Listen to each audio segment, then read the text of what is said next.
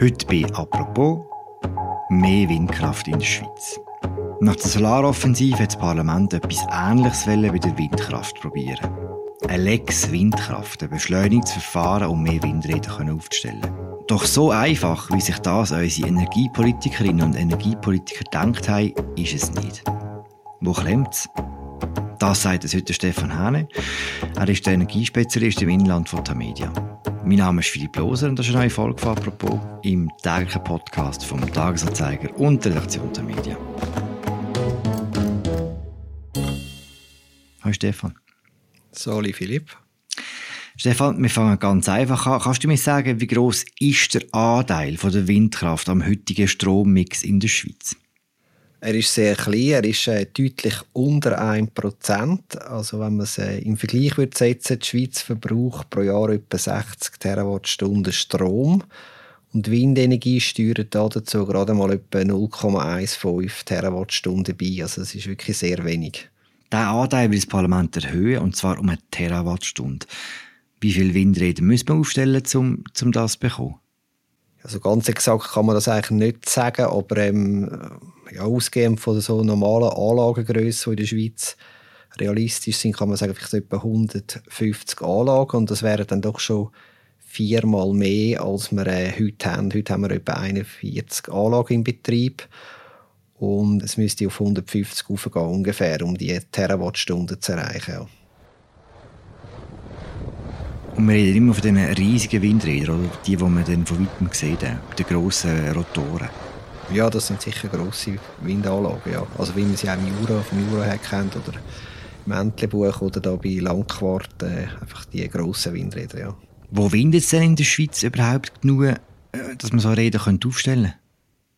Also physikalisch gesehen kann man sagen, an extrem vielen Orten. Muss vielleicht ein bisschen technisch ausholen da an dieser Stelle.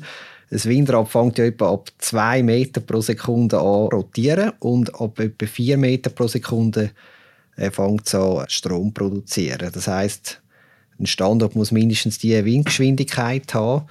Das geht dann auf bis 12 bis 15 Meter pro Sekunde. Also Windgeschwindigkeit. Dort kann man sagen, hat es ungefähr die maximale Leistung dann. Und wenn es dann noch schneller ist, muss man dann ja, um Schäden zu vermeiden, so Windräder dann auch wieder mal abstellen. Sonst gehen sie kaputt, wenn es einen Sturm äh, blast etc. Und eben jetzt braucht es eigentlich wie so eine Karte und die hat ja der Bund, wo man sieht, wo überall die Windkraft äh, in Frage kommt, punkto der Windgeschwindigkeit. Und das ist einerseits natürlich im Jurabogen und in den grossen Alpentälern, aber es ist eben auch offenbar im Mittelland ortet der Bund ein grosses Potenzial. Und so kann man eigentlich sagen, ist es an recht vielen Orten in der Schweiz eigentlich theoretisch zumindest möglich.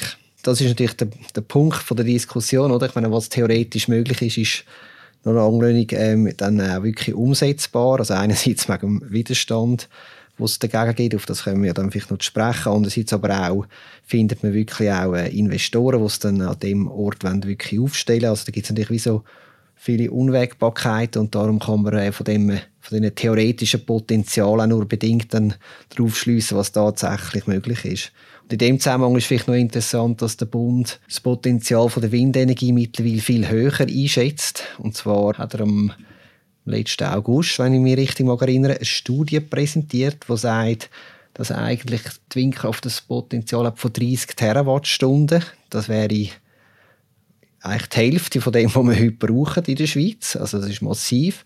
Und vor äh, zehn Jahren, bei der letzten Studie, die es ausrechnen lassen hat, sind es eben nur etwa 4 Terawatt gewesen. Und das Delta ist ja so groß, das ist natürlich erklärungsbedürftig. Und das liegt einerseits daran, dass die Windanlagen grosse technische Fortschritte gemacht haben. Also sie sind einerseits viel grösser geworden, also höher.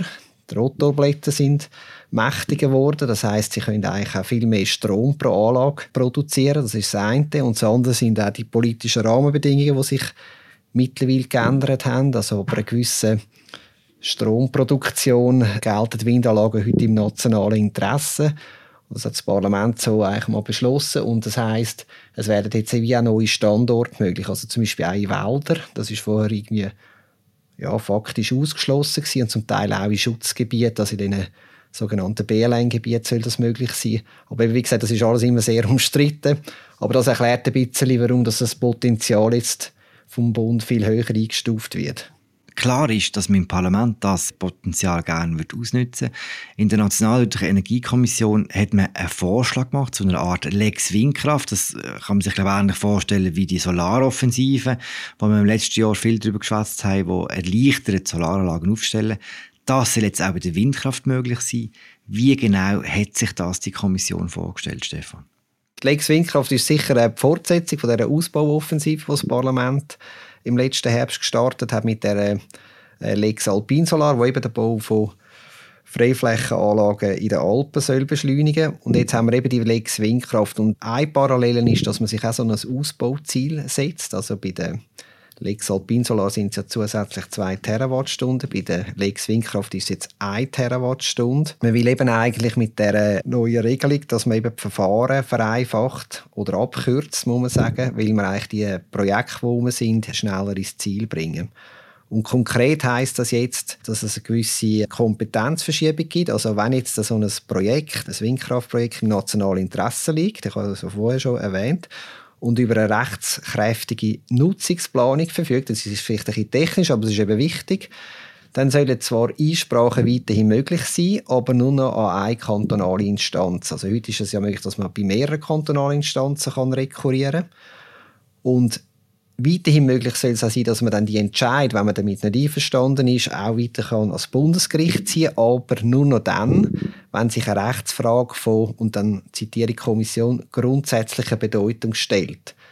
Und das ist natürlich dann im, in der Praxis die Frage, ja, was heißt denn das eigentlich? Also Sachfragen zum Beispiel, wegen Höhen oder so, könnten möglicherweise gar nicht mehr beurteilt werden, wenn man vielleicht findet, irgendwie das Windrad ist zu hoch oder verbaute Landschaft, weiß ich. Also das sind so die Fragen, wo halt für mich zumindest ist jetzt nicht ersichtlich, was das letztlich dann in der Praxis wird zur Folge. Die Gegner sagen einfach, es sei letztlich eine Einschränkung vom Zugang zu den Gericht, oder? Weil man einfach nicht mehr jede Frage sozusagen kann, kann weiterziehen. Das ist der eine Punkt. Und der zweite ist künftig nicht mehr die Standortgemeinden sollen die Baubewilligung erteilen, sondern Kantone. Und da ist natürlich eine Verschiebung von der Kompetenz eben auf Gemeindesebene, auf Kantonsebene. Und das ist umstritten. Und es ist eben auch darum umstritten, weil eigentlich, und das sagen dann auch Rechtsexperten, der Bund solche Vorschriften gar nicht darf erlassen, weil das ja eigentlich in der Kantonshoheit liegt. Solche eben Eingriff in die Verfahrens- und Organisationsautonomie, wie es der Rechtsprofessor Alain Griffel gesagt hat, die sind eigentlich so gar nicht zulässig. Und darum äh, setzt zum Beispiel er grosse äh, Fragezeichen hinter das Ganze und er kritisiert das alles auch sehr stark. Das heißt, die Gemeinden haben nicht wirklich Freude an dieser Lex Windkraft? Äh, das ist ja so. Also sie befürchten ja auch eine gewisse Beschneidung von ihrer Autonomie. Was man dazu aber schon noch muss sagen, ist natürlich, sie können, also zumindest bei der Lex Windkraft, schon weiterhin auch äh, mitreden. Also da muss man vielleicht wieder ein bisschen die Verfahrensdetails gehen, aber es ist eben wichtig, wenn zum Verstehen, wo der Punkt ist.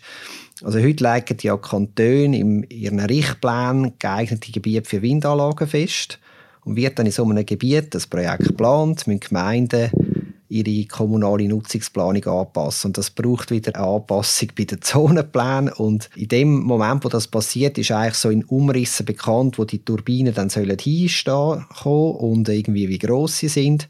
Und eben über die Anpassung wird, können dann eigentlich Gemeinden abstimmen. Also sprich, es gibt dann in den meisten Fällen, aber eben nicht immer, eine Gemeinsversammlung und das soll bleiben. Oder? Wo Kompetenzverschiebung ist, ist einfach, dass die definitive Baubewilligung, also wenn das Projekt wirklich vorliegt, dort sollen Gemeinden in dem sie nicht mehr können entscheiden das soll zu den Kantonen wandern und da ist natürlich ein bisschen Befürchtung da von Seiten der Gemeinden, dass da möglicherweise eben gleich, irgendwie, wenn es dann noch Projektänderungen gibt oder so, dass dann irgendwie Kantone etwas beschließen, wo dann eben nicht ihrem, im Sinn der Gemeinden ist. Was dort auch noch mitschwingt ist, also das ist vielleicht auch ein bisschen kompliziert, aber es gibt ja wie noch eine zweite Vorlage, die in der Pipeline ist.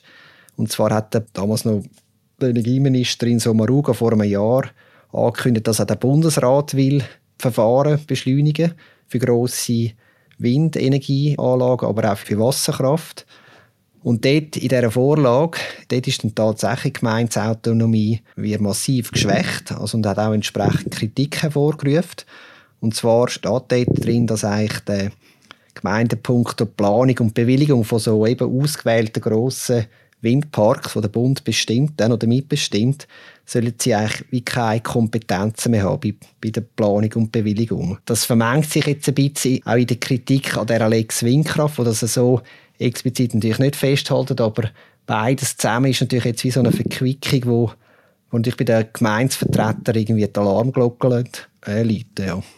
Ganz banal gefragt, kann denn eine Nationalratskommission so eine Kompetenzverschiebung von sich aus einfach bestimmen und die Lex Windkraft so ins Parlament gehen und dann am Schluss ist es einfach so? Oder gibt es eine Abstimmung darüber?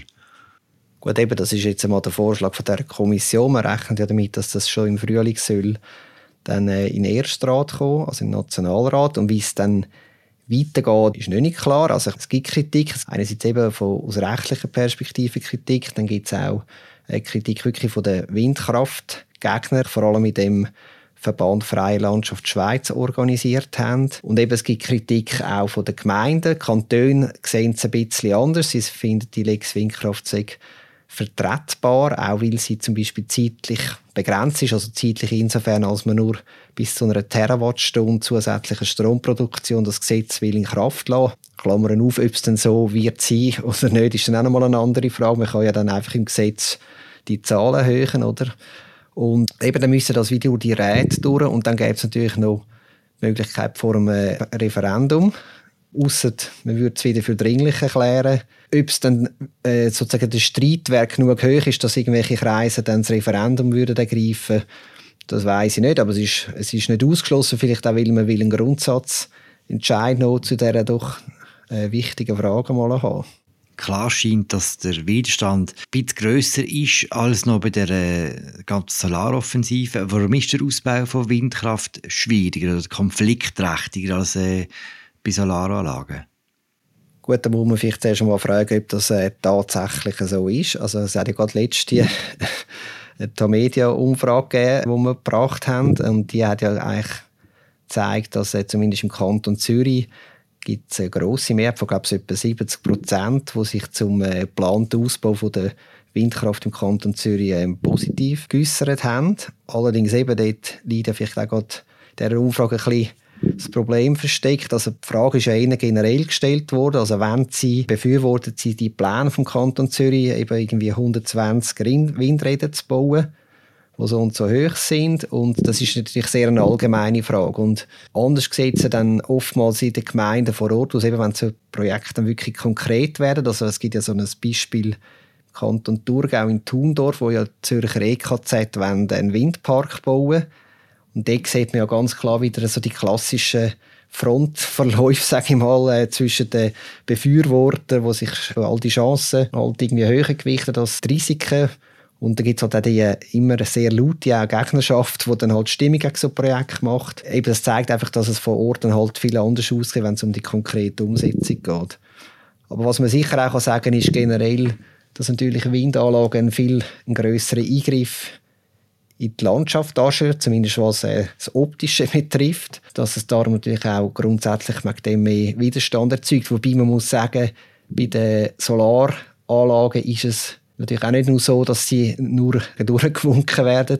Also vielleicht die auf den bestehenden Gebäuden etc., dort gehört mir auch kaum etwas, aber wenn es natürlich genau um so Freiflächenanlagen geht, die dann eben die Landschaft auch stark prägen können, wie sie jetzt eben in den Alpen geplant sind, in, im Wallis, dort ähm, formiert sich dann schon Widerstand und im Bintal ist ja das bereits der Fall. Dort hat sich also ein lokales Komitee gebildet, wo jetzt da die Pläne von dem Solarpark Grengiols bekämpfen oder? Und das wird uns natürlich ähm, jetzt wieder mehr begleiten, glaube ich, dass also, wenn dann die Ausbauten sollen kommen, dass es dann doch auch wieder zu ähm, Kontroversen grösseren vor Ort kommt, dann muss man dann halt schauen, wie schnell sich gewisse Sachen in der Tat realisieren oder eben nicht. Die Vorstellung ist ja schon, man, man schafft jetzt irgendwie Gesetz und beschleunigt es, aber ähm, ob das wirklich funktioniert, steht, äh, steht für mich noch in den Sternen geschrieben. Der Winter, den wir momentan erleben, ist recht mild. Und von einer möglichen Strommangellage redet heute ja niemand mehr. Hat das auch einen Einfluss auf die Diskussion? Nein, also ich, also ich glaube, kurzfristig kann man natürlich schon sagen, hat sich äh, die Lage äh, entspannt. Aber die Herausforderung bleibt ja auch über den Winter raus. Viele Risiken bedrohen unser Land, doch gemäß des Bundes ist jene einer Strommangellage das größte, mit gravierenden Folgen für Wirtschaft und Gesellschaft. Im kommenden Winter könnte es soweit kommen. Einige befürchten, es sei fünf vor zwölf, energiepolitisch gesehen. Also man, man kann sagen, die Sorge, die ja im Sommer geäußert wurde, ist ist sehr wahrscheinlich nicht übertrieben gewesen. Damals sind sehr viele Faktoren, sagen wir eher ungünstig gewesen. Also einerseits hat ja Frankreich recht viele Kernkraftwerke in Revision gehabt, hat sonst aus Sicherheitsgründen abschalten. Dann äh, hat man ja nicht gewusst, wie sich die Situation mit den Gaslieferungen aus Russland weiterentwickeln wird. Man hat auch nicht gewusst, ob die Stausee, die damals der Füllstand nicht so gut war, ob sich die noch so ein bisschen erholen. Und all diese ähm, Faktoren haben sich jetzt ja ein bisschen entspannt und ja, der Bund sieht es positiver als auch schon, dass man den, den Winter ohne Mangellage übersteht. Aber ich bin jetzt gerade vorher noch mal schnell auf, der, auf dem äh, Dashboard vom Bundesamt für Energie. Also die Versorgungslage bei Strom und Gas eben, äh, wird immer noch als angespannt bezeichnet. Also es ist nicht so, dass man könnte vollständig Entwarnung geben, zumal es immer auch könnte ungeplante Ausfälle geben von einem Kernkraftwerk, also zum Beispiel Leibstadt in der Schweiz irgendwie 9, 8, 9 Terawattstunden äh, Strom produziert pro Jahr. Das wäre ein gewichtiger Ausfall. Und äh, eben solche Sachen sind nach wie vor möglich. Wobei auch dort muss man sagen, dass, das ist eigentlich jedem Winter bis jetzt so gewesen und das hat wie halt vielleicht auch nicht so interessiert. Vor dem Winter hat es immer geheißen, weil die Mangellage droht, müssen wir jetzt unbedingt Strom und Energie sparen. Kann man eigentlich auf Vorrat Strom sparen? Bleibt denn da uns für den nächsten Winter? Also das kann man durchaus. Man muss nicht nur wegen der Mangellage vielleicht Strom sparen. Also ich meine, die, die ganzen Diskussionen um äh, Verschwendung, Stromverschwendung oder Energieverschwendung im Allgemeinen, die begleiten uns ja schon länger. Jetzt hat man dann vielleicht eine erhöhte Dringlichkeit gehabt das Jahr. Sinn macht es insofern jetzt auch das Jahr oder jetzt in den kommenden Wochen noch, zum Beispiel wenn wir weniger Gas brauchen, dann sind halt die Gasspeicher in Europa weniger stark geleert am Ende des Winters. Und das wiederum hilft dann, äh, die Gasspeicher im Hinblick auf den kommenden Winter wieder äh, aufzufüllen. Und das ist ja das, was gewisse Experten jetzt ja davor warnen. Sie sagen ja eigentlich, die grosse Herausforderung ist jetzt eigentlich nicht der Winter gewesen, sondern es ist der erste nächste, weil wir eben wegen diesen Gasspeichern, wie es nicht klar ist, ob wir die wirklich äh, wieder gut füllen können. Einerseits weil man nicht so äh, recht weiß, ob die Restmengen von Gas, die von, äh, von Russland geliefert werden, ob das weiterhin wird der Fall sein und zum anderen, ob man kann tatsächlich genügend äh, Ersatzquellen erschliessen wo man das in ausreichenden Mengen kann dann auf Europa transportieren und auch dort speichern. Also da gibt es äh, sicher gewisse Fragezeichen und beim, beim Strom, wo ja damit indirekt auch verknüpft ist, ist es natürlich gleich. Ich meine, wenn wir weniger Strom brauchen, dann tun wir auch unsere ähm, Stauseen ein bisschen schonen. Und das ist sicher auch nicht schlecht, auch im Hinblick darauf, wenn man sie dann eben auch wieder muss füllen muss. Jetzt den Herbst haben wir von recht viel Niederschlägen profitiert. Und auch im Moment sind die Stauseen überdurchschnittlich gut gefüllt. Das ist eigentlich eine gute Ausgangslage. Nichtsdestotrotz eben bleibt es einfach wichtig, dass man dort jetzt nicht sozusagen den alten Modus von der vollendeten Sorglosigkeit zurückbegibt, sondern äh, dass man das möglicherweise einfach sich ein bisschen hinter die Ohren schreibt. Das, das sind ja nicht nur die Kleinverbraucher, aber auch Grossverbraucher. Aber ich glaube, die ganze Energiepreisdiskussionen und eben die hohen Preise haben ja eigentlich auch schon dazu veranlasst, dass sehr viele Leute von sich aus ein bisschen haushälterisch mit Energie umgehen. Danke, Stefan. Bitte gern geschehen.